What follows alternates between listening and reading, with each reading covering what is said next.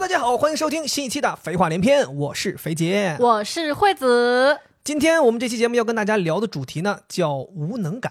其实这三个字啊，汉字我都认识，嗯但是组合在一起，我还是真的第一次听说。嗯，是惠子第一次来跟我说说，哎，他最近一段时间产生了非常强烈的一种无能感，然后他就跟我说，他说他想很想聊聊这个事儿，很想讨论一下。我说那既然我们想讨论这个事儿，那我们就录一期节目吧。万一我们讨论这个东西对于广大的听众朋友们，他们也会产生共鸣呢，所以我们就做了这么一期节目。对我简单解释一下这个无能感啊，就我认为这个无能感就是在一些时刻感觉到自己很没有用嗯，我是第一次听说，但我并不是说我不明白哦，啊，谢谢你 给我给我解释。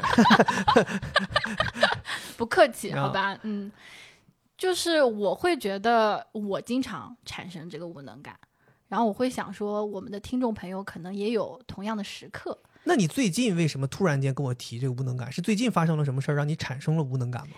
对，本来呢我是要讲这个最近发生无能感的时刻，嗯，但是再最最近，就更接近于我们录制的这个时间，产生了一件无能感更强烈的事儿，所以我就准备先讲这个更强烈的事儿。朋友们，你们接下来即将听到 肥话连篇历史上最大的一次录制滑铁卢。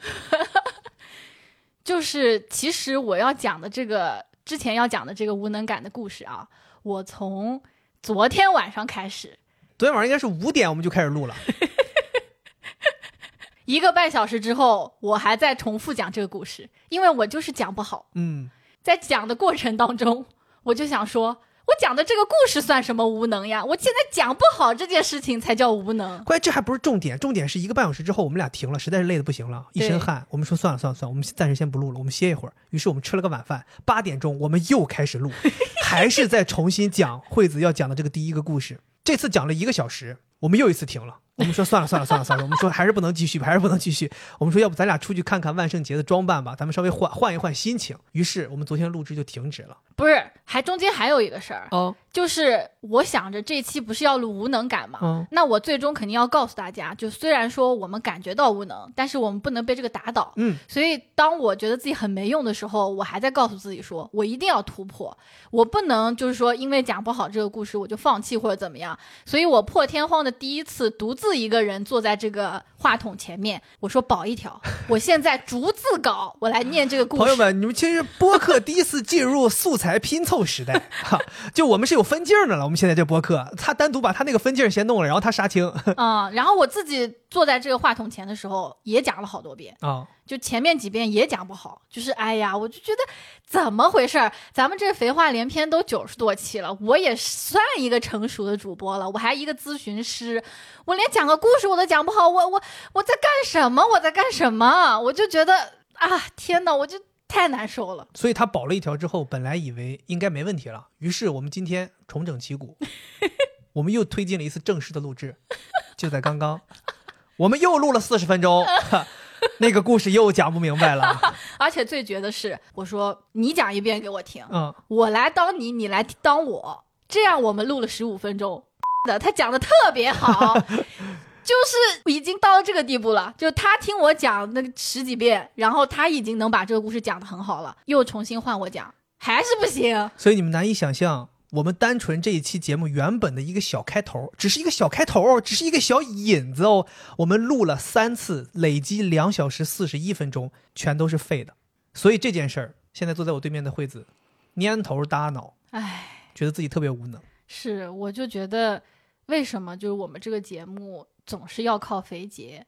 其实这个不用夸我，你现在不要夸我。不是这个，真的是我内心也困扰我很久的一个点，就是我越来越觉得我没有在我们这个播客内容上出太多力，没有大大部分时候都是你在做这不。不不不不，我不认为这样。我从我们听众当中更多的反馈，我认为大家是更喜欢你的。虽然可能在背后工作量上，我可能承担了更多，无论是策划、录制、剪辑、发布、设计这些东西，我可能有一些更多的工作量。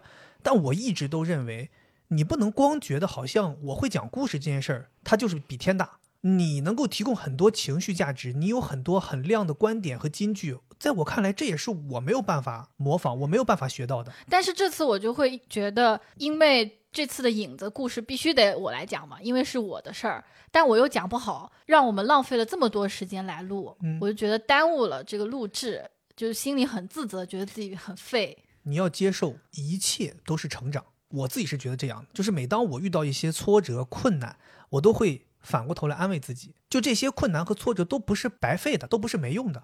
嗯，可能我们经历了这一次，你看我们经历了这一次，我们可能会有更多的收获。我们可能以后再面到这种事儿，再录两个小时四十一分钟是废的，我们就会笑笑谈，没关系，我觉得 才我的两个小时四十一分钟的废的，没关系。我得出的结论是，下次就不要让我先讲故事了。但是其实坦白讲，我觉得经历了这件事情之后，我对于这个无能感还是有点感悟的。嗯，就是当我们遇到一件事情做不好的时候，如果产生了无能感，你臣服于这个无能感，说我就是讲不好，那就不讲了，嗯这不就是截止了吗？嗯而且你也得不到说突破之后的那些正反馈。但是因为这次我要录这个节目，我就觉得我必须突破。我明明是教人家无能感怎么办的，我自己不能够面对无能感，就是打退堂鼓，嗯所以自己做出了非常非常多的努力。据说昨天晚上做梦都在讲这个故事。对，真的是这样的。所以我就觉得，面对无能感的时候，如果你是垂头丧气被他控制的，嗯，那你注定就做不好这件事情。但是如果你就带着那种即使我做不好，但我也要努力尝试的这样一个心态，就一定能够突破。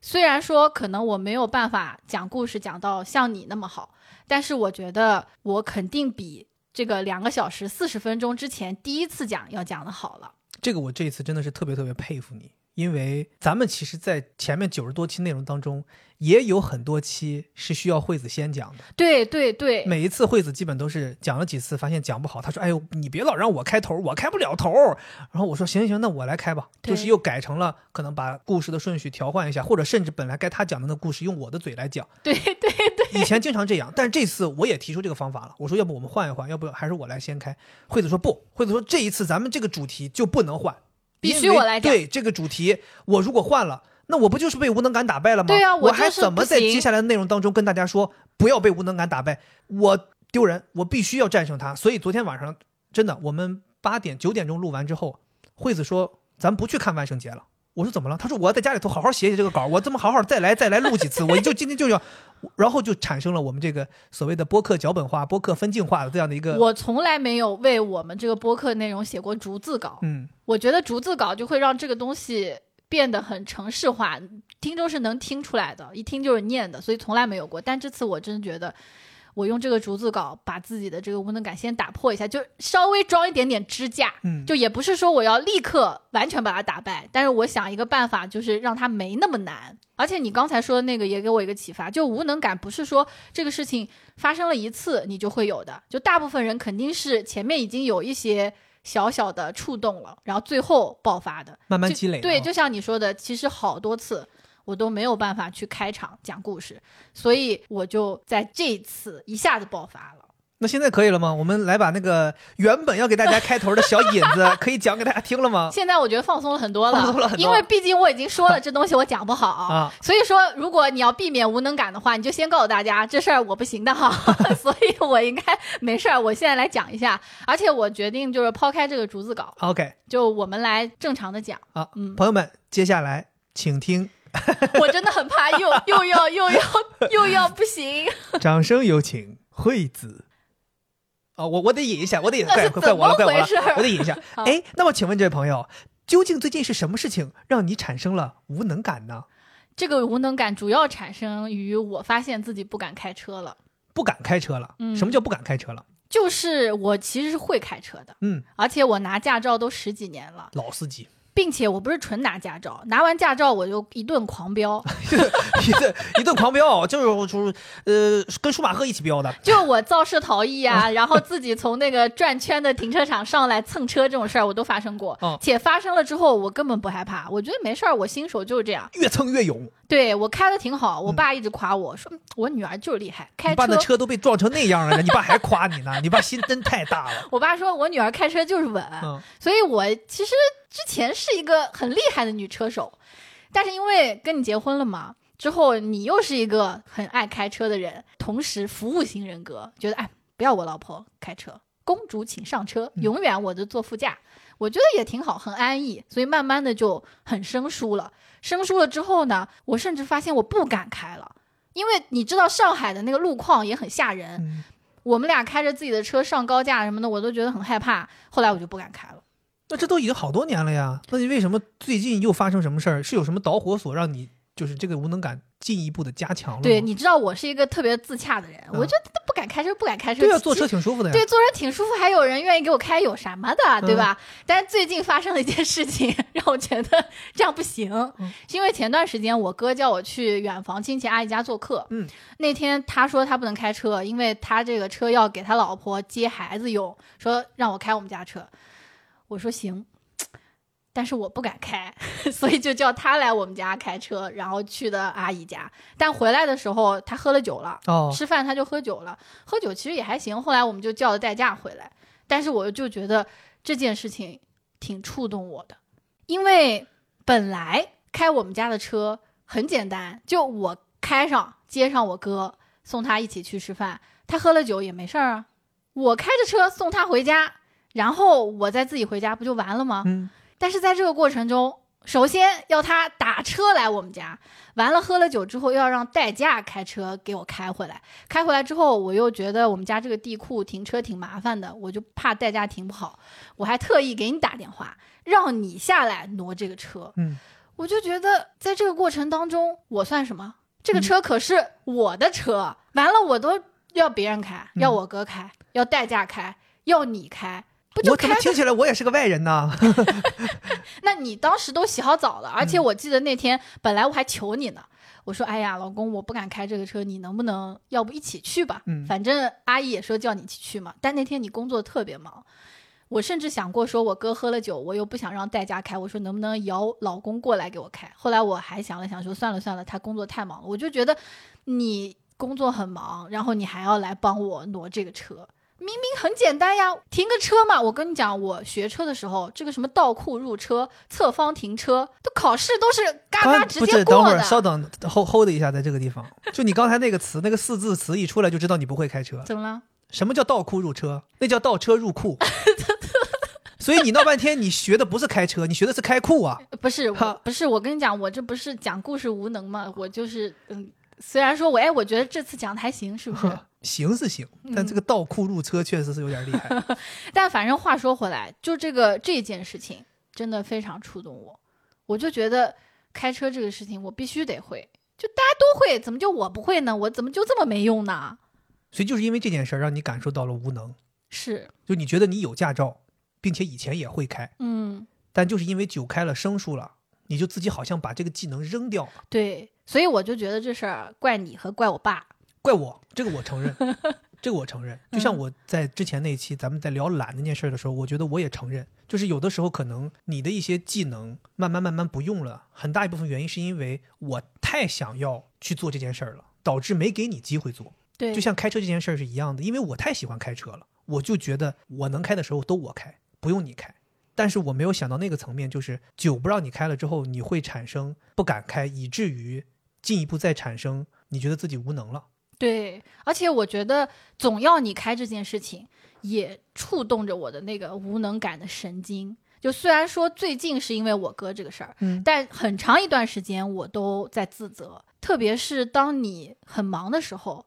你可能更希望的是，哎，我可以开车送你去工作，在这个路上你还可以准备点东西。你工作很累，结束了，我能开着我们家的车去接你下班，或者接你再去旁边逛一圈，放松放松。还有就是，你不是要练这个上马的马拉松吗？你去滨江跑长距离，开着车回来的路上，明明可以我来开，你放松放松你的双腿，但你还得去踩这个油门，踩这个刹车，载着我回家。我就觉得，在我们这个家庭当中，由于我不敢开车，就这么一件小事儿，让我的这个队友承担了太多。就心里还会产生一些自责的情绪。对我就觉得明明我可以代替你去做很多事情，但是因为我不敢开车，所以做不了。我觉得首先在这件事情上，我很想先安慰你的。第一就是你不要有自责，因为嗯就跟咱们家做家务其实是一样的，就是更多的是因为我喜欢干这件事儿，所以我愿意多干。所以我并不会产生那种好像这些事儿都得我干，我很烦的那种情绪。我更多的是因为做这件事情，我会产生愉悦。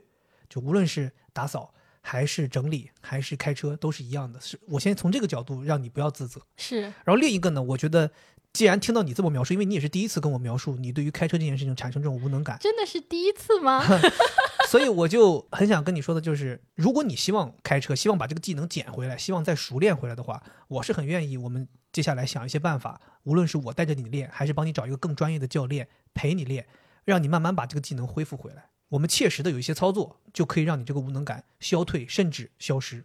其实你知道吗？你说的这个你喜欢开车这个事情，我是知道的，嗯，但我会觉得他喜欢开归喜欢开，我敢不敢开，能不能开是我的事儿。我可以在我们两个出去的时候，因为你喜欢开而让你开，但我不希望的是因为我不敢开，所以才让你开的。哦我能理解，这是是有差别的，这是有差别的。对我可以永远不开，嗯但是我不能不敢和不会。对，就是万一比如说我喝了酒，你对呀是可以开的。总有一些场景是要我自己开的，比如说你出差的时候，我就想，那我如果回趟家，我能自己开着车回去，那我就可以从家里面载一大堆我想吃的水果回来。但现在我不敢开，这个车只能停在我们家的地库里面当个废物，我自己要拖着非常沉重的行李箱去赶高铁，很累很累。嗯，一边拖着那个行李箱，我一边就想，我这个废物，真的太没用了。是我能体会你这种感觉。我还会跟我的朋友比较，我会觉得自己很给女司机丢脸。就本来女司机就容易受到歧视，现在我作为一个女生不敢开车，我就觉得给女生丢脸。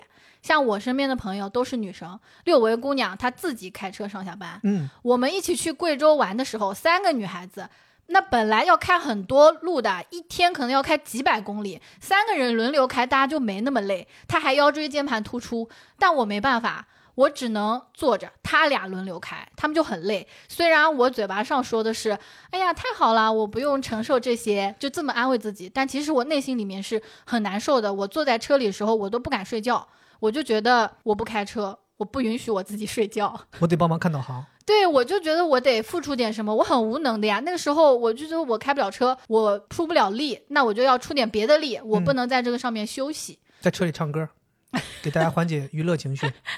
反正 特别难受。然后我还有别的前同事拍到了上海牌照，立刻就开始练车。他甚至是拿外地车过来练，他很开心，说：“哎呀，我有上海牌照了，我之后可以开车了。”他可能是刚拿驾照，他就这样去做。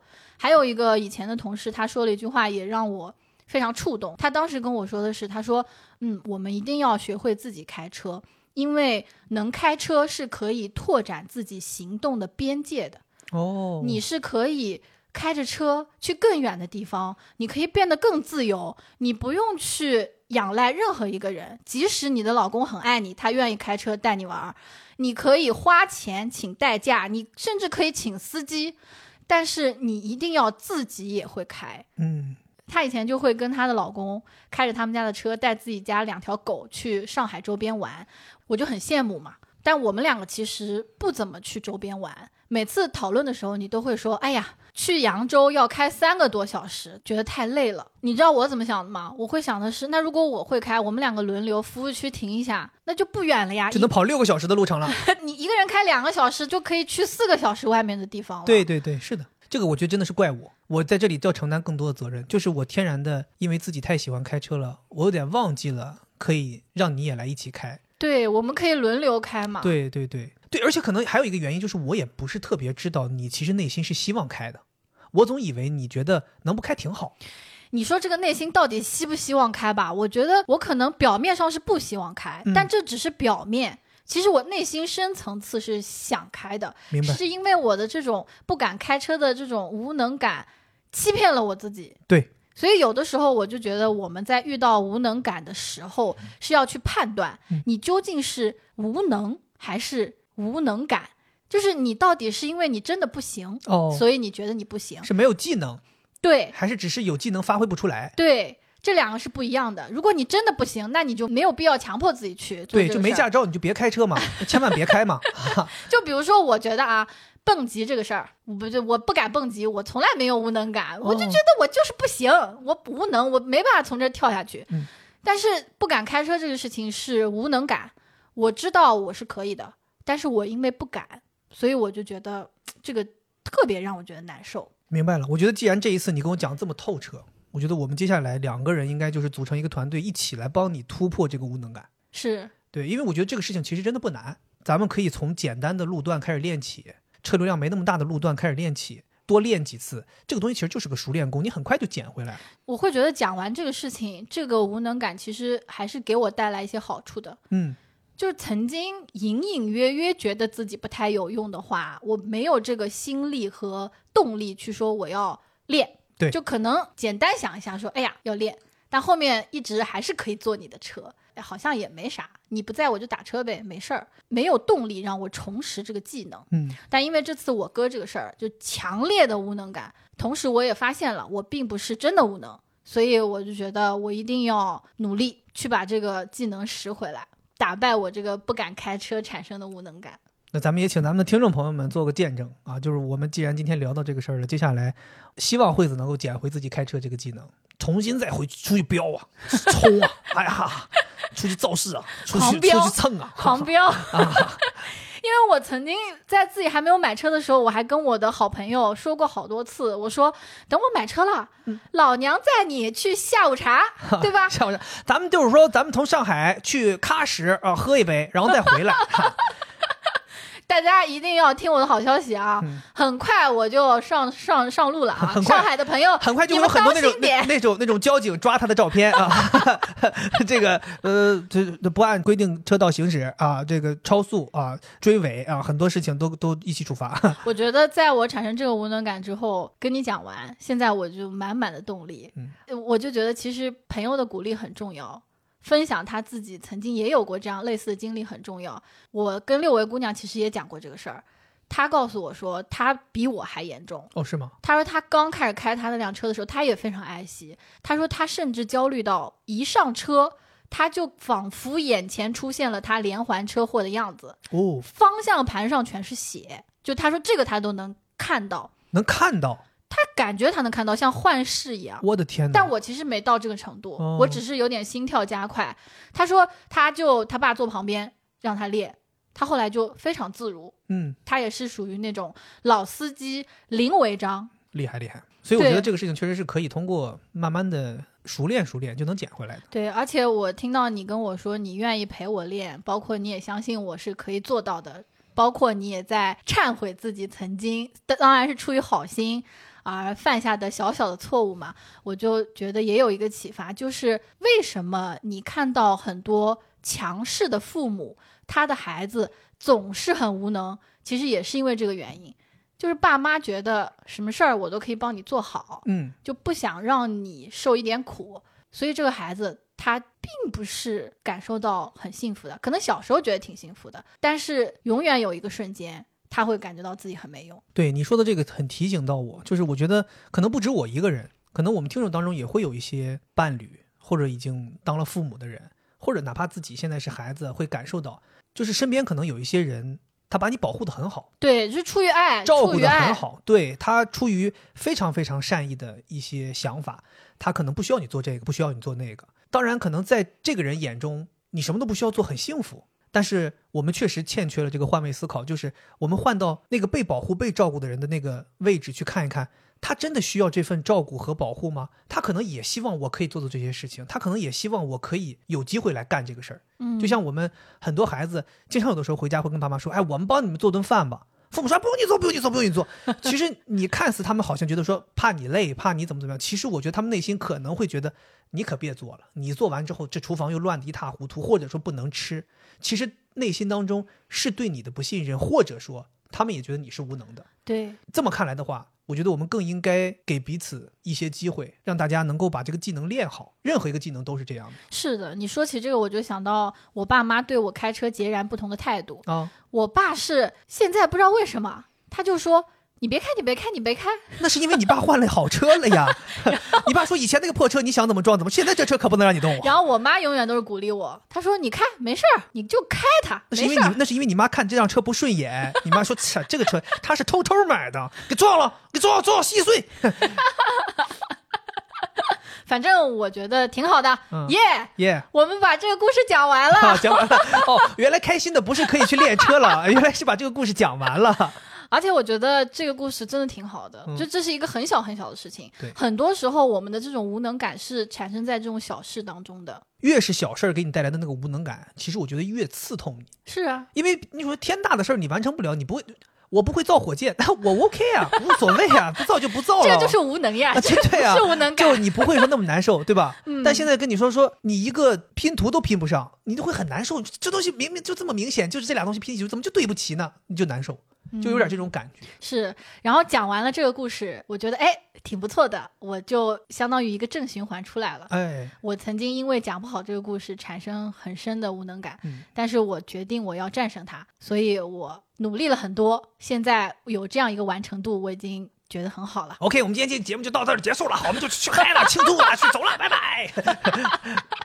马上开车去了。玩归玩，闹归闹，节目还得给大家录完啊。是，那我我觉得我讲了一个我自己的无能感时刻。我在我看来，我觉得你是一个看起来好像不太容易产生这种情绪的人。你还真别这么说，我最近一段时间产生了一个跟你非常类似的无能感的一个时刻。嗯，我记得我当时第一时间也跟你说了，就是前一段时间可能发现自己不会开弯流，是发现自己没有弯流，这是无能。发现我自己为什么经过劳斯莱斯的店之后不能提一辆车走呢？就很难受。这个我这个我马上安慰你，嗯这个就前面讲过了，这是无 能。对，这个这个你不用 想太多确定不是，脑子有病吗？脑子有病也一样，这改不了，所以就别想了。咱咱说正经的，说正经好。好好，对，前一段时间可能有一些喜欢跑马拉松、跑步的朋友可能知道，跑步界很多人认为的这个神一样的人物吉普乔格中国行，在中国北京和上海来了两个城市。然后当时呢，我有一个机会，除了我们耐听有一个机会跟他一起录节目之外，其实在这之前，我还有一个更宝贵的机会，可以跟他一 v 一单独进行一次专访。哇，你这个机会真的太难得了。我其实当时得到这个工作安排的时候是非常感恩的，非常开心的，然后也做了很多准备。我们可能提前一个月就开始做这个准备，难道你是因为觉得跑不过他，所以感觉很无物他被？他拉爆了，被他拉爆了，我气死了。这个也是无能，好吧，不用想。没有没有，然后就这个采访的过程当中，我们就正常聊天嘛，然后就一切都都挺好的，我们也采访也结束了，然后拍摄也结束了，都 OK。然后结束之后呢，我就跟惠子说，我说我对于我今天的表现不是很满意。是惠子说你哪里不满意？我说如果让我给自己打分的话，我可能只能给自己打七十分。嗯，当时我还挺着急的，因为你很少这样子说。对，然后惠子说：“那你扣那三十分在哪儿呢？”然后我就自己开始冷静的分析，我说：“我感觉好像跟他聊的不够深。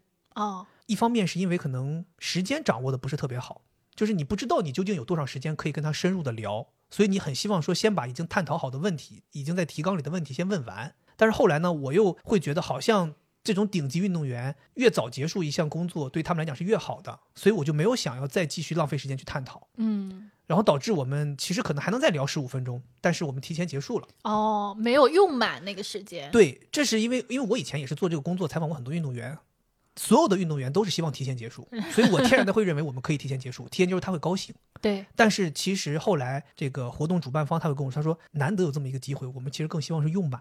哦，对，这个其实是当时让我挺挺愧疚的，因为我觉得，哎呀，要是能用满，我当然也希望用满呢，谁会不希望再跟他多聊十五分钟呢？其实当时我还有好几个问题还没问深，感觉很遗憾。遗憾，那个时候是有种遗憾。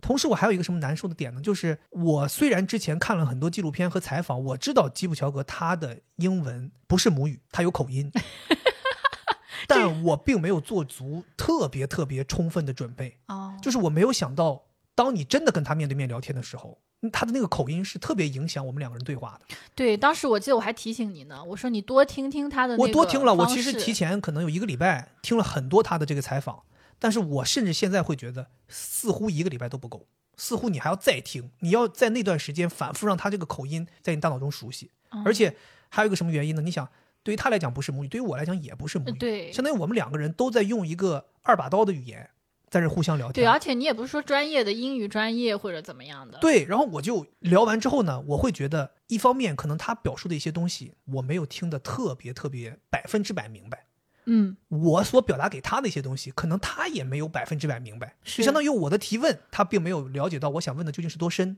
他的回答我可能也没有理解到百分之百他想要告诉我的那些哲学，哦，所以等到这个东西都结束之后，我回头想，我就会觉得我做的不够好，我做的不够充分，我总会反复在想说，如果重来一次，我应该可以做得更好。啊，但是你知道这种东西是没有办法重来的，是所以我后来给自己打七十分，就是这样。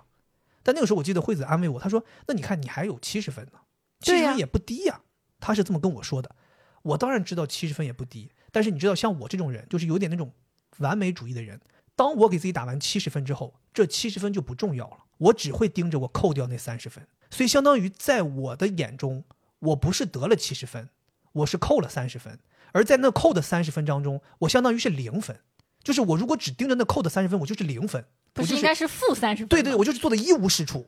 就我如果老看着哦我没做好的那些点，我就觉得我做的一无是处，因为我觉得我做好的都不重要。这个其实是非常非常典型的一个认知错误，就是你以偏概全，对把那三十分作为你整一个表现的分数。是，然后我那一天，因为正好那天晚上我结束之后，惠子在外边有别的事，所以我们俩很长时间也没有见面，我就一个人一直在我们采访完吉普乔格那个酒店下面的商场里边自己在溜达，什么事儿也不没有，我也不知道我要干什么，我就在走，在思考，在懊恼。就那一刻，我觉得跟你觉得自己不能开车产生那种无能感是非常非常像的。就是你觉得好废啊，我好废啊，我为什么能为什么这样？就你会觉得你辜负了很多人，你会辜负了组织这个活动的人，你会辜负了找你来采访的人，你甚至辜负了基普乔格本人。那我想提一个问题，就是如果说那个负责人没有来跟你说那个，哎，好像结束的很快这句话，你的整体的评分和这个感觉会有不同吗？可能会有略有不同吧，但我觉得还基本是一样的。也就是说，其实你自己对于你自己的那个整个整一顿操作也不是太满意的。我综合下来说，我觉得我是满意的，我是满意的，所以我打出了七十分。但是我因为只着眼看在我不满意的点，所以我老纠结那个点。哦，其实我当时跟基普乔格聊的时候，我会我给他提了一个问题，因为他反复在说，他说作为一个职业运动员，想要达到他这样的成绩，他们需要做到的一件很重要的事情，就是要学会如何去放手。当他们产生了失败或者成绩不好的时候，他们要放手，抓紧时间把自己的精力投入到正规的训练当中，过往的结果都不重要。然后那个时候我就产生了一个疑问，就是我是一个完全不会放手的人，所以我当时很想跟他探讨放手这件事。但是因为时间有限，他就鼓励了我一下，他说：“你不要去纠结这些事儿，你觉得你行，你就一定行。”嗯，他甚至给了我这样的鼓励，但是我当时就觉得对聊当中他已经给了我这样的鼓励，但是在结束之后我还依然难以放手，所以我当时那个时候就会跟你说嘛，你记不记得？我说可能这就是我们之间的差距了，就是我作为普通人，他作为顶级运动员，大家的差距就是在于人家很轻松就会放手，而我不会放手。你说到的这个放手，其实也跟我们今天聊的这个无能感有关。对我觉得无能感产生，要么你就去改变，要么你得学会放手。如果能改变，就像你刚才这个开车的事儿，如果说我可以通过训练，我可以通过多开，我慢慢就会了，这个无能感就没有了。但是我这件事儿是没有第二次机会的，所以说我不可能说我再把基普乔格叫过来，我们再采访一次，对吧？我多跟基普乔格聊，我就能能行了，不是的。所以可能你只能放手，你只能不要再想这件事情，你只能在下一次采访别的顶级运动员的时候，总结这个经验，做好更充分的准备，不要让对自己不满意的这些表现再发生，嗯，是解决这个无能感的方法。对，其实我会觉得，就无能感这个东西非常的吊诡，就他很容易把你侵蚀住。嗯，其实像你这件事情，比如说我安慰你，我肯定会跟你说，说你本身就不是这个英语专业的，你跟他之间的对话没有办法特别特别好的进行，是很正常的一件事情，对吧？但是你还是会因为自己没有跟他好好的交流而感到非常的废。其实我觉得你要说没有好好交流吧，其实也交流了，只是我认为这个交流的层次还不够深。嗯，可能我更多的会拿我用中文与中文的人之间交流的这个深度去比较了。对，其实你是根本达不到的。因为我也听了在朋友圈传播那个他和白岩松之间的那个对话，嗯我当时不是跟你讲吗？我说我听了很久才知道他讲的是英语，我以为就是他跟白岩松对话，他们有翻译嘛，我想那就找一个他当地语言的人过来翻译就母完了。语翻译吗？对，当时又有字幕嘛，我就觉得，哎呦，他这个，哎，他这个语言挺，当时惠子还跟我说：“你看你们级别就是不行，你看人家央视，人家直接找了个母语翻译。”我说：“央视那个也是英语啊。就我觉得很多时候我们就会拿那个顶级的专业人员的那个水平来要求自己，由此会产生无能感。这个我就觉得有点没必要。”对，我觉得这个是确实，这是我经常会犯的问题，就是我是用全能来要求自己，对，用无敌来要求自己。好像一点错都不能犯对，犯。但其实你根本就不可能。我觉得这件事儿其实才可笑，就很愚蠢。就我自己有的时候看自己，觉得自己很愚蠢。我觉得像是眼睛瞎了一样，就是你只能看到错的那三十，我觉得看不到对的。当你觉得自己是全能、是无敌的时候，那一刻你已经无能了。对，我自己是这么看待自己的，就是因为你已经没有办法客观评价自己了。你怎么会是一个全能的人？你怎么会是一个超人？你太可笑了。就我当我慢慢开始有这种认知的时候，我就意识到，OK，我不可以，我一定要客观评价自己，你是一个什么水平。对，对，而且你刚才跟我说，你说你又不是英语母语，你又不是专业翻译，你弄不好很正常。其实你跟我说道理我都懂，但是我很难接纳。但是呢，后来你知道我怎么接纳了？啊，是因为我采访完他之后，可能隔了两天，我们一起录耐听。当时是我王书记，我们两个人加上三位嘉宾，这里边有吉普乔格，有苏炳添，还有张德顺，我们一起录耐听。这一次我们就因为有两个运动员嘛，我们没办法用英语交流，我们就找了同传来给我们翻译。我在耳机里面明显听到基普乔格讲的话有很多，因为我离得近，我能听得懂。同传有很多都没翻译过来，哦，就他也没听懂。那个时候我一下子就解开这个心结了，我想说，哦，原来不是我的，就是专业人员他也有些是听不懂的。所以说消解无能感还有一个办法，就是发现别人也不行，就感觉一下子就释放了。对，其实我说的就是你客观的去看待这件事情，平均大家都能做到什么水平，嗯，然后你处于什么水平，你就知道，OK，你不是很糟，你不是无能。嗯，我觉得客观去看待这个事情是很重要的。是。那我觉得我开车这个是不是确实是存在的？因为大家都会开呀，我嫂子呀，包括你妈，嗯，一个 快六十的东北大妈都巨能开车，所以我这个确实是是真的，对吧？我应该去改变的，跟你这个有点不一样。对，我觉得你这个是应该去把这个技能捡回来。嗯，但是至于你开的多好多坏，我觉得这个事儿你就没有必要强求自己。我肯定是好的，对你肯定是好的。我我肯定是好，绝对绝对的。毕竟对对对嗯，明明明年 F 一可能会有你，是是，中国第二位呃，中国第二位 F 一女车手 啊，中国第一位 F 一女车手不是，啊。到时候我这一段就是全网反复播放，就是励志，励志。就就当时开个车去吃饭都不敢，嗯。现在车手，车手，对，嗯，绝对的，我真的现在都已经想到那个画面了。天哪，我们就是说现在这个节目，整个节目是一个说梦话的一个环节，对，其实就是重新提这个，我还是想讲，就是你要不停的去评估你这个无能感到底是怎么回事儿。对，对，像你产生的这个无能感，我觉得就是你对自己要求太高了，那个期待太高了。就像很多人会对自己学英语产生无能感，就觉得哎，我都六级都考嘎嘎的，但是我出去看到外国人都是头低下来，你说这个，你猜我是什么想法？嗯，就是因为大家学的时候比对的那个例子，你想象一下，大家咱们听的那些英语范例，那些听力考试都是 listen one 什么，就这种就是非常标准的什么美式发音、英式发音，然后你觉得好像我学完之后我也是 listen one，结果你说完之后是呃 lesson 呃 lesson one，就就是你会觉得哎怎么差距这么大？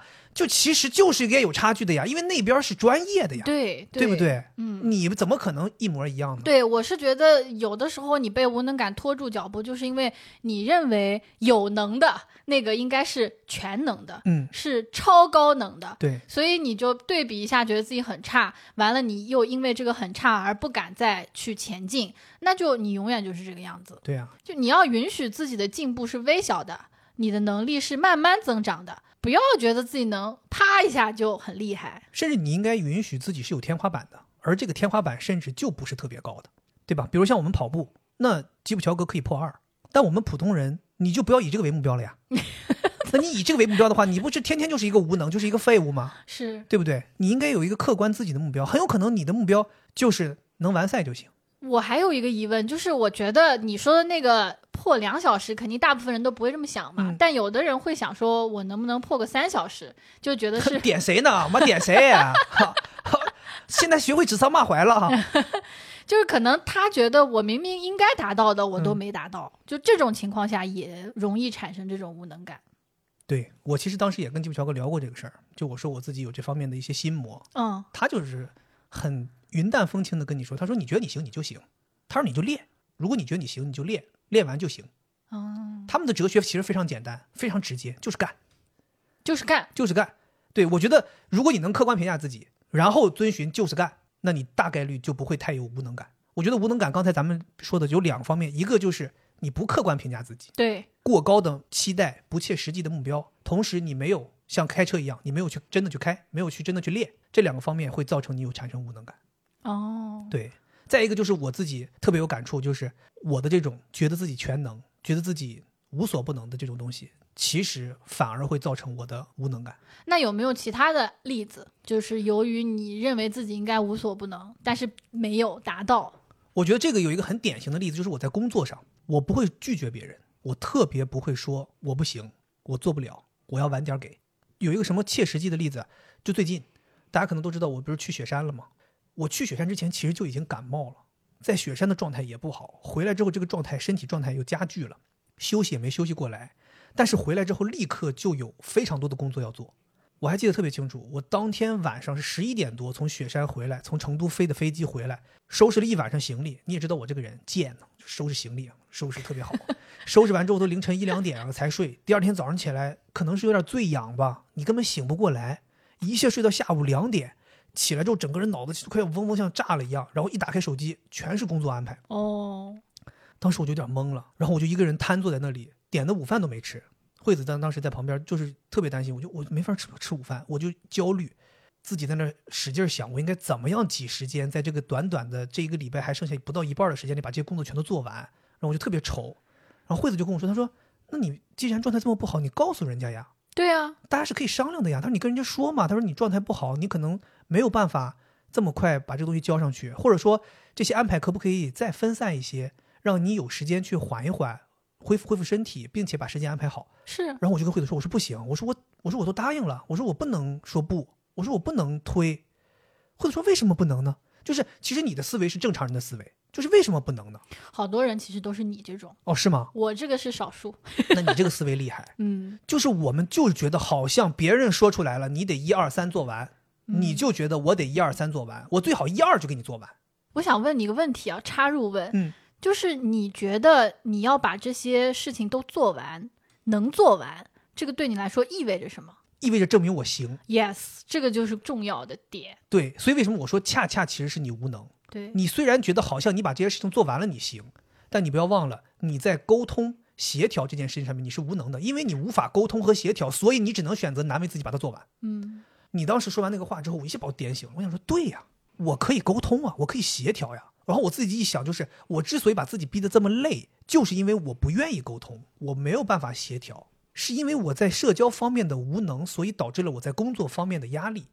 这个时候我就鼓起勇气，我就跟人家说了，哦，我说我身体状态不好，我说我希望能够给我更多的时间，我说我也不希望草草的把这个事情做完，影响质量。人家很容易就同意了，大家都是非常通情达理，大家马上就把工作重新安排，而且安排的非常松散，让我有了充分的时间休息、恢复和做事。嗯。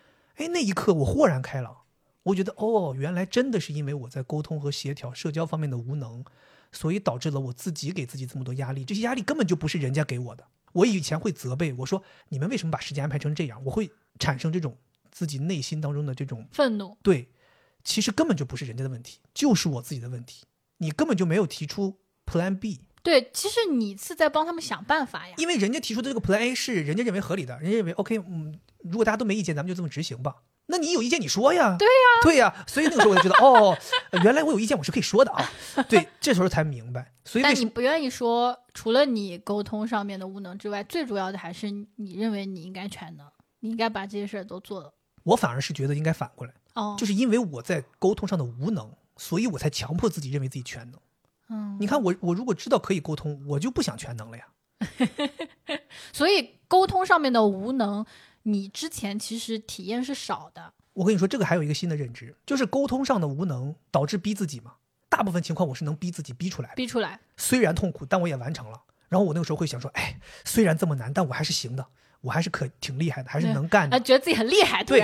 但是这个事儿总有一个度，他可能我逼自己逼了十次，到第十一次我绷不住了，我一下崩了。崩的那一刻，我不会怪自己，我会怪别人。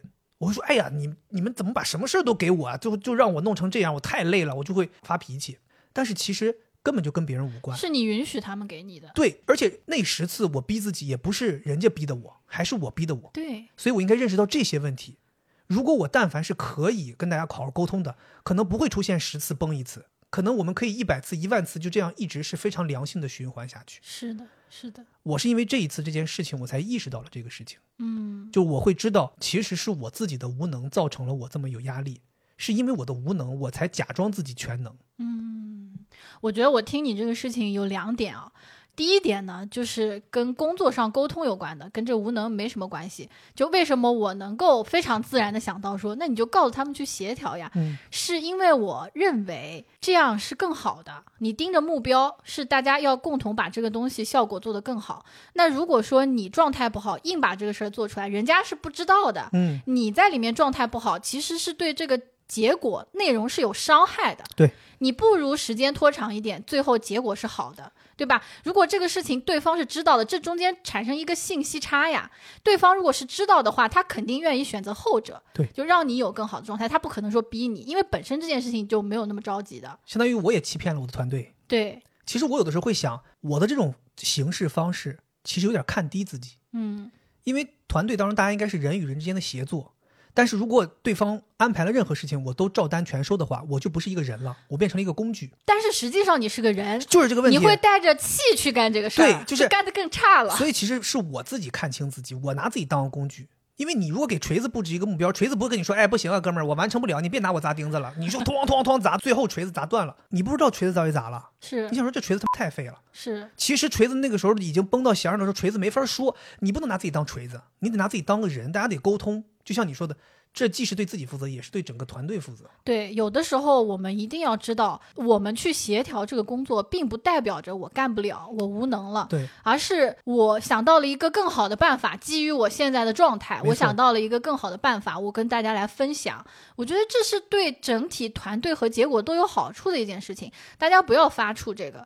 有的时候你也可以换位思考一下，就假设你是这个事情的负责人，下面有一个人他已经快崩溃了，但他没讲，结果真的临门一脚的时候它崩断了，那你不就是整个都不行吗？你肯定说，那你为什么不早说呢？就你有这个换位思考，你就知道哦，你如果是在这个团队里面的一份子，你应该去跟上面的人沟通了。是的，没错，对这个事儿确实刷新了我的认知。我觉得接下来我也要有所改变。是，然后第二点就是我看到了你在这件事情上面感受到自己的无能，它其实是一件好事情。你能够感觉到自己无能，是意味着你越来越接近自己，就是你的自我认知越来越清晰。嗯，没错。你知道自己什么是行的，什么是不行的，因为你一旦开启了自我认知，你是一定会触碰到无能感的。哦，因为每个人他一定有他不擅长的地方。是就当你在工作的时候，你一直觉得自己是行的时候，你永远没有一个时刻觉得自己不行，你一定要警惕。很多你去看那些很自恋的、全能感很强、很强势的人。表面上你觉得他从来没有过那种啊自己很虚弱、很难受的时刻，其实这非常非常危险的，是因为他一直在逃避无能感。哦，就逃避无能感是一件其实要警惕的事情。你自己去想一想，如果你觉得自己啥都行，那绝对是你有一个非常深的那种对于无能的羞耻，所以你才要给自己全副武装。这其实是非常不自由的。嗯，就我会觉得，你去感受到无能是通往自由的一道门，就是你能承认自己不行，你就会有更广阔的天地。你不会让自己说我这个也要做好，那个也要做好，那个那个也要做好，那你就把自己固住了。没错，你就永远得是那个样子，没有时间休息。对。而且我这次因为体验了一次在自己无能这个领域做出改变，跟别人沟通，然后获得了好处，我会发现哦，原来我一直以来认为自己无能的这方面其实很容易，它并没有想象的那么难。就有些人觉得这事儿我干不了，因为它难，或者说因为对于我来讲太难了。但是你没干，你怎么知道？你试一次，你会发现哦，其实不难。就那个无能感，它是一个虚假的强大，它困扰你。但是其实，当你有一天可以击倒它之后，你会发现它其实不堪一击。对你说的那种虚假的强大，就相当于你这方面的无能要用另一方面的能力和压榨来掩饰，嗯，所以那边你其实很累。但凡你这边的无能你正视，然后稍微改变一下，你就发现，哎，那边的自己很轻松。哎呀，终于不用 假装自己很厉害了。对。嗯，而且我发现这次就是刚才我前面讲那个基普乔格的事儿，和后边这个我自己没有办法沟通协调这件事儿，其实还让我产生了一个新的认知。我就觉得，好像我们这代人嗯，之所以会有我这种想法，就是不能接受自己七十分，觉得自己全能，这种想法可能跟我们从小到大的这种教育体制和应试教育这个东西有优关。绩主义。因为你想啊，大家回忆一下，我们好像从小到大，父母都会跟你说，包括父母，包括老师都会跟你说，你得考一百分。他们就觉得说一百分是 OK 的，一百分是标准。如果你没考到一百分，你就有错。你扣一分，你也是有错；你扣三十分，你也是有错；你扣四十分，你也是有错。而且老师们始终让孩子去关注自己的那个错的部分，就是错题本儿，天天看哪儿做错了，天天总结自己做错了、说错了、背错了的地方。他觉得你对是应该的，对，这就是我在基普乔格采访这件事上的问题，就是当我给自己打完七十分之后，得的那七十分我根本不在意了，我老盯着这三十分看，这扣的三十分、负三十分看，这就是我们从小到大的一个逻辑的惯性，就是你老要自己关注你错的这些东西，因为这样你就完全忘记了自己是有得分项的呀。所以我会觉得，就是这个从小到大的教育逻辑有点害了我。是你说的这个，我也很有感觉。就像我觉得自己讲不好开头的故事，我就很难受，嗯，我就把它泛化到觉得，哎呀，我这个做播客很失败，哦，就啥都不行。在这个播客里面，肥杰是挑大梁的，我这个换成谁都可以。就我真的有这个感觉，所以其实无能感也是会泛化的。就当你只盯着那个你做不好的这一点之后，更可怕的是你会淹没掉那做好的地方。把其实自己全盘否定了呗。对，当我淹没进去的时候，我就全盘否定。但是如果我客观来看，现在我跟你聊，我也会觉得我有很多做得好的地方呀，对吧？对，所以我觉得大家抵御无能感，就是我刚才说的那个，你多去看一看自己厉害的地方，多去看一看自己在这一件事情，在这个独立事件当中做得好的地方。因为我们总觉得我们做得好的那些地方是理所应当的，，对甚至会觉得是个人都行。对，这真真的是太奇怪了。我觉得，哎呀，有的时候你真的想一想，就是我们好像有很多这种价值观的固化，嗯，就有点像是从小到大，你没考满分，你没考进清华北大，你没成为科学家去研究火箭，你好像就不行。为什么我不可以就修修水管？为什么我不可以去卖卖煎饼？嗯，这也是成功啊，这都是成功啊！我觉得就是这个定义一定要大家一定要活泛起来。就好比说你得七十分也很厉害啊，你那七十分是不是做对了？所以这个就很像是，嗯、一个人的梦想是梦想，但实际你能达到几分是实际你能达到几分。嗯觉得梦想是要有的，因为你有一个很远大的梦想，你会为之而努力，但你不能纠结于说我一定要达到这个东西，达不到我就是不行。对，当然我这个意思不是说，哎呀，孩子考七十分就让他考七十分吧，不用去考一百分，当然得让他去考一百分。但是并不是因为他没考到一百分，你要把他那七十分的功劳和优点和成绩也都否定掉。嗯，就是他得七十分这一块，该鼓励、该嘉奖的还是要嘉奖，然后再去追逐那剩余的三十分，而不是他没有达到一百分，他就已经是一个罪大恶极的人。是。其实你刚才讲到的这个跟人沟通的这个无能感，我其实也有。虽然说我觉得自己这个在工作当中这个沟通能力还行，比我强多了。我在工作当中从来没有过无能感，因为我怎么想的呢？如果是我个人的任务，我就觉得工作场合上的任务没有一个可以难倒我，学霸加班儿霸就就 啊，是是一个班儿霸呀！我就觉得只要是我个人干的事儿，我一定能干好，哦非常厉害。如果是跟人合作的，出问题那绝对是对方无能，跟我没关系，漂亮，对吧？嗯。还有很多朋友在工作当中会遇到，就是领导 PUA 你，嗯，其实明明你挺好的，领导会说你不行，就这种情况我也不存在，因为我觉得领导不行，OK，他说的话全是废话，没毛病。所以在工作上面，其实我很少产生这种无能感，嗯，但是在生活当中跟人沟通，我经常产生无能感，特别是跟陌生人。比如说前段时间咱俩不是一起去 Storm 那边录他的那个西坛路的改版嘛？对，你在上面，对不对？我是坐在观众席的。当时我为了低调啊，我就坐在了这个最角落。看到一半的时候，我觉得我怎么这么累呢？哦，我这坐在这儿，我觉得我好像一直在蹲马步嘛。为什么？然后我就对比了一下我这个凳子和旁边这个凳子，我发现我这个凳子啊是一个有点倾斜的，往前倾斜，坏了？可能算是有一点点小问题，没坏。要坏了，人家也不会摆在那儿呀。哦，大家知道，如果这个凳子它不是一个平的，嗯，它往下倾斜，你这屁股不是一直往下滑坐在一个斜坡吗？上吗。坐在一个斜坡上，对，这个斜坡还挺高。嗯，我要用双脚抵住它。就练瑜伽的人可能知道，有一个瑜伽姿势叫换椅式，哦，就是假装后面有个椅子，这样子去练你的核心和大腿肌肉。这有点像我们做那靠墙静蹲了。我现在我就感觉我当时一直在做这个换椅式，但是其实这个事情很好解决的。我的边上的椅子它就是空在那儿的，哦，我很简单，我可以换一下，或者我就挪过去嘛。对呀、但是边上的边上那个女生啊，她把她那个包放在那个椅子上，所以你就是说不想跟人家说一下，你把包拿一下，我要坐你的凳子。对，就难住我了。这个事就难住我了。我宁愿就在那儿，那你直接坐到他包上呀，这不事儿解决了吗？他自然会把包拿走的，他肯定会说：“哎，你干嘛坐我包上呀？” 是不是解决了？我不知道，我就是非常害怕，我我不敢跟他说，哦，我就在那儿坚持。嗯我想说，就这脱口秀很快，马上讲完。很快。结果讲了三个多小时，我的天呐！我当时结束的时候，我差点跪地上。人 storm 可能觉得怎么五体投地，觉得太好了，是吗？西南路改版之后这么厉害吗？给飞姐老婆都看跪了。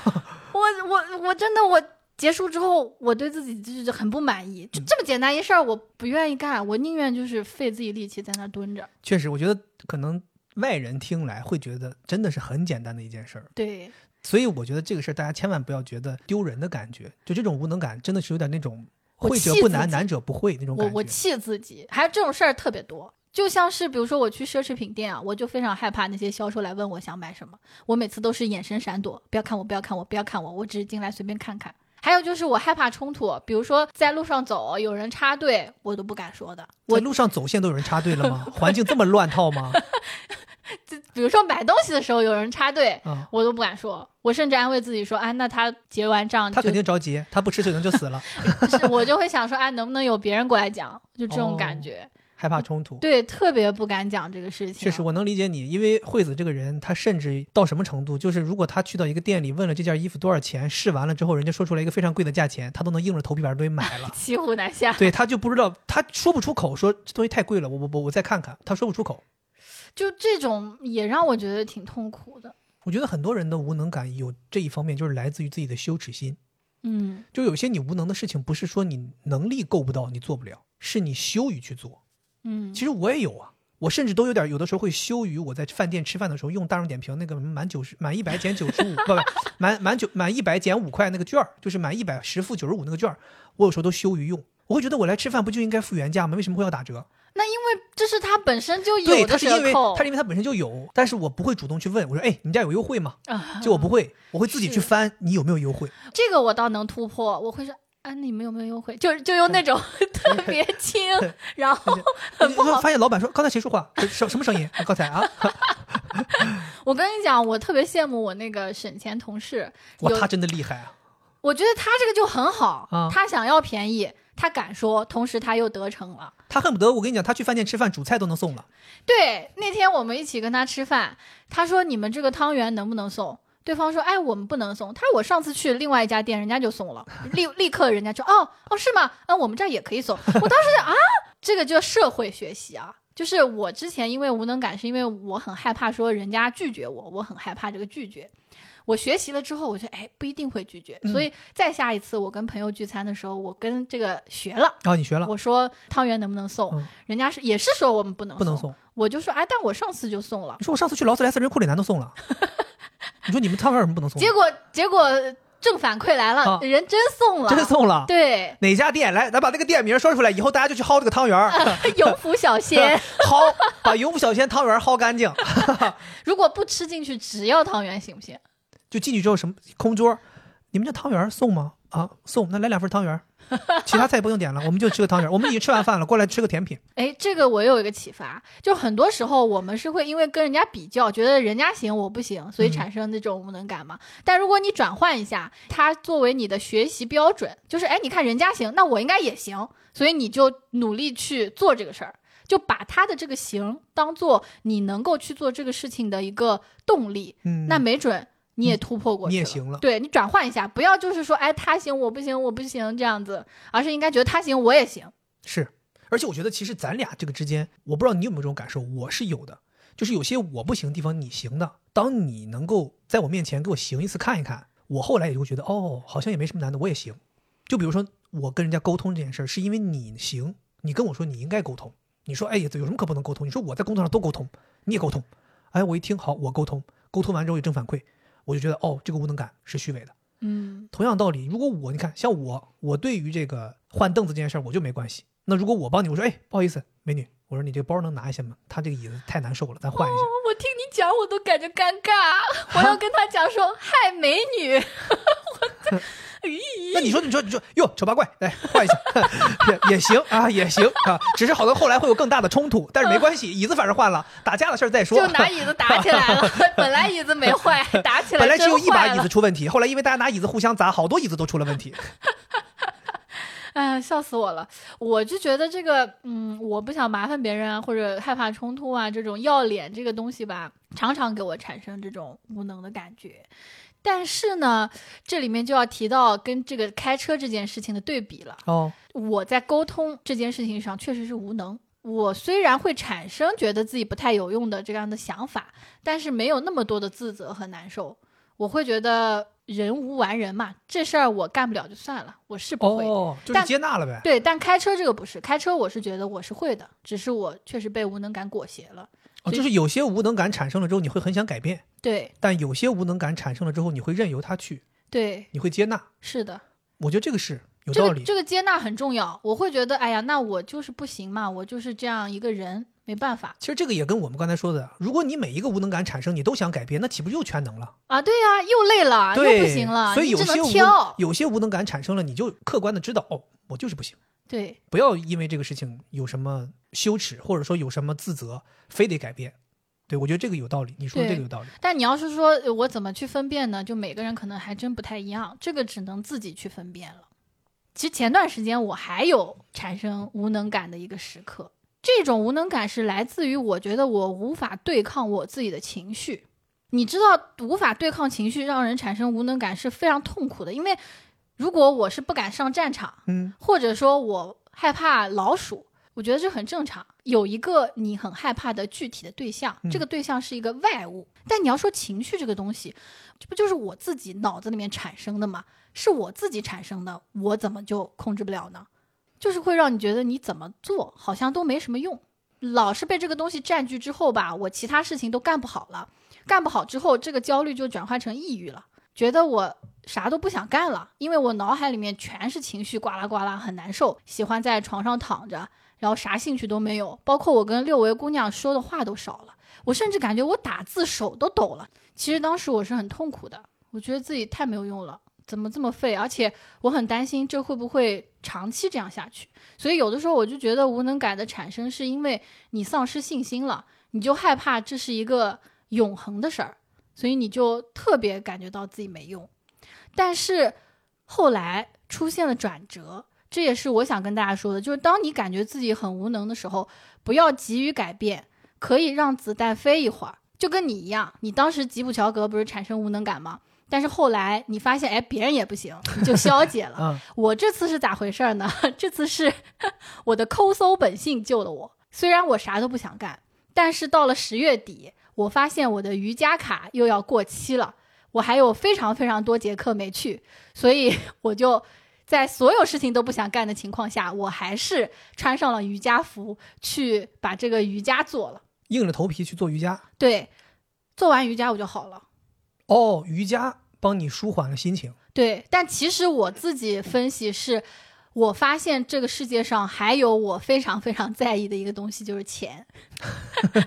我发现我每个人其实都这样，其实总归会有一个东西是让你觉得你必须要行动，必须继续对抗你自己的无能感的。我就觉得，哎，我为了这个瑜伽的钱不白花，我要出门。出门了之后，哎，瑜伽一做，我就觉得，哎，可以了又。所以我就觉得，有的时候，当你产生了无能感嘛，不一定要急于去改变，更多的是你等一等，没准就会有一个瞬间，你这个无能感就被一件不是你自己完全是自发的，被一个客观的事情给消解掉了。其实你这个意思，我听下来有点像是当你产生了无能感，这个无能感又让你丧失了行动力之后，对因为我们刚才前面讲的是，如果你有无能感，你可以去改变嘛。对，但有的时候我们因为无能感太强，可能丧失了行动力，这个是很关键的无。力去改变。这个时候也别慌，因为随着日子被推着走，很有可能会某一件事情在你的生活当中一下子出现，他就帮你把这个无能感消退了。就我很多时候不是说我帮一个来访，我教他怎么办，而是我只是陪他度过这个时间。嗯，度过这个时间之后，世界是在发展的，时间是在流逝的，他的生活当中会出现各种各样的事情，可能突然一件事情他就好了。就比如说失恋的来访，他说他很痛苦啊，怎么都走不出来，我就陪着他哭。嗯，那可能过两个礼拜，哎，有个人跟他表白了，嗯，再也不来了。就就就好了，就结束了。哦，就是你其实有的时候失恋也很容易产生无能感的，就觉得我肯定是没有用，我没有办法很好的经营这个关系。但很多时候你哎下一段更好，就拜拜就拜拜，下一个更乖嘛，嗯就是这样。我觉得其实我们的节目也有点类似于这样，就是我们并不是说希望通过这一期节目给大家教什么硬知识、干货，让你知道应该怎么去对抗我们所谓的说的这些主题。更多的我们就是聊天儿，我们就是把我们的经历、我们的想法、我们的所感所想分享给大家。大家听完之后，你脑子里可能一下子也会产生一些想法，然后这些嗯想法可能会帮到大家。是的，对，所以，我们今天聊这个无能感，其实就是希望真真切切的把我们两个人产生无能感的时刻分享出来，并且把我们接下来是怎么想的，有哪些感悟，以及产生了哪些觉得可以解决这个无能感的办法，真实的分享出来。是希望大家在听完这个节目的时候，也能够产生一些想法，可能你的无能感也会被消散。最后我还想讲一点，你除了前面讲的这些，我其实还有很多这种无能感的时刻，比如说面对爸妈。经常我就觉得我妈是个特焦虑的人，我作为一个学咨询的人，我都没办法帮她消解，觉得自己没用。还有就是我爸，他前两天跟我提说他退休之后来上海看牙，我一下就特焦虑，想说，哎，我爸要来看牙，但我在上海又没有很熟悉的医生，觉得自己很没用。就我都这么大了，我好像还是希望是爸妈来照顾我，我无法照顾我爸妈，就我有非常多的这种无能的时刻，但是这些时刻都没有让我觉得自己真的是一个废物。完整的来看，我又觉得自己超级牛逼。怎么怎么怎么做到的？来，朋友，因为我发现我的自信啊，或者说我在判断自己是不是一个优秀的人的时候，不是看我有没有这个能力，或者说我有没有把这些事情做好，而是我发现大家都这么爱我，我绝对是一个好人。所以你认为可以缓解自己无能感的一种方法，是来自身边人的鼓励和关爱。是，而且你就要完整的去看待自己，而不是说陷入在这一个单一的能力当中，你觉得自己不行。我会觉得我这个人并不是由这些能力一个一个组成的，像一个乐高小人儿，用这个能力方块、那个能力方块组成了我，而是我是一个浑然一体、很丰满的人。这些无能的能力并不可以代表我。我觉得来自于世界的这些善意和爱，才让我能够更好的定义我自己。所以我感觉到大家都非常喜欢我，六位姑娘经常说我闪闪发光，所以我就会觉得，哎呀，我就是非常非常非常好的人。当我带着这些无能的时刻，不能代表全部的我，完整的我是一个很优秀的人，这样一个底层逻辑去生活的时候，即使在我的生活、工作、社交当中遇到过一些无能时刻，我也不会让这些无能时刻无尽的折磨我。嗯，我可以突破的，因为我底层认为自己是一个优秀的人，可能在这件事情上我不行，但是整体来讲我是可以的，所以我就觉得我是可以突破的。我觉得你说的这个虽然看起来好像是说给你自己听，说给我们每一个听众听，让大家去自己去这么想，但我觉得似乎也让我们产生了一个想法，就是我们对身边的人其实也应该更多的去给予他认可、关爱和鼓励。没错，当我们都可以带着这种完整的眼光看自己的时候，就不会用这一刻的无能，或者用一些我必须要有什么什么能力来评判自己了。那无能对你来说其实就没有那么重要了。对，我觉得我们今天其实讲了这么多，核心最后如果总结一下的话，就是希望大家能够正确的去面对产生的这种无能感，并且找到正确的方法去消解这种无能感。它或许是锻炼这种能力，让无能变成有能力；或许是干脆你就知道这个无能是无所谓的，你就接纳它。之前我在网上看到过一句话，很想分享给大家。他说：“其实我们一辈子可能都在努力学习成为一个普通人，也就是说，每个人其实都会有无能的时刻和地方，嗯，但每个人其实也都会有自己擅长和独特的地方。所以，其实我们每个人都是最特别的普通人。好的，以上就是我们这期节目的全部内容，咱们下期再见，拜拜。拜拜。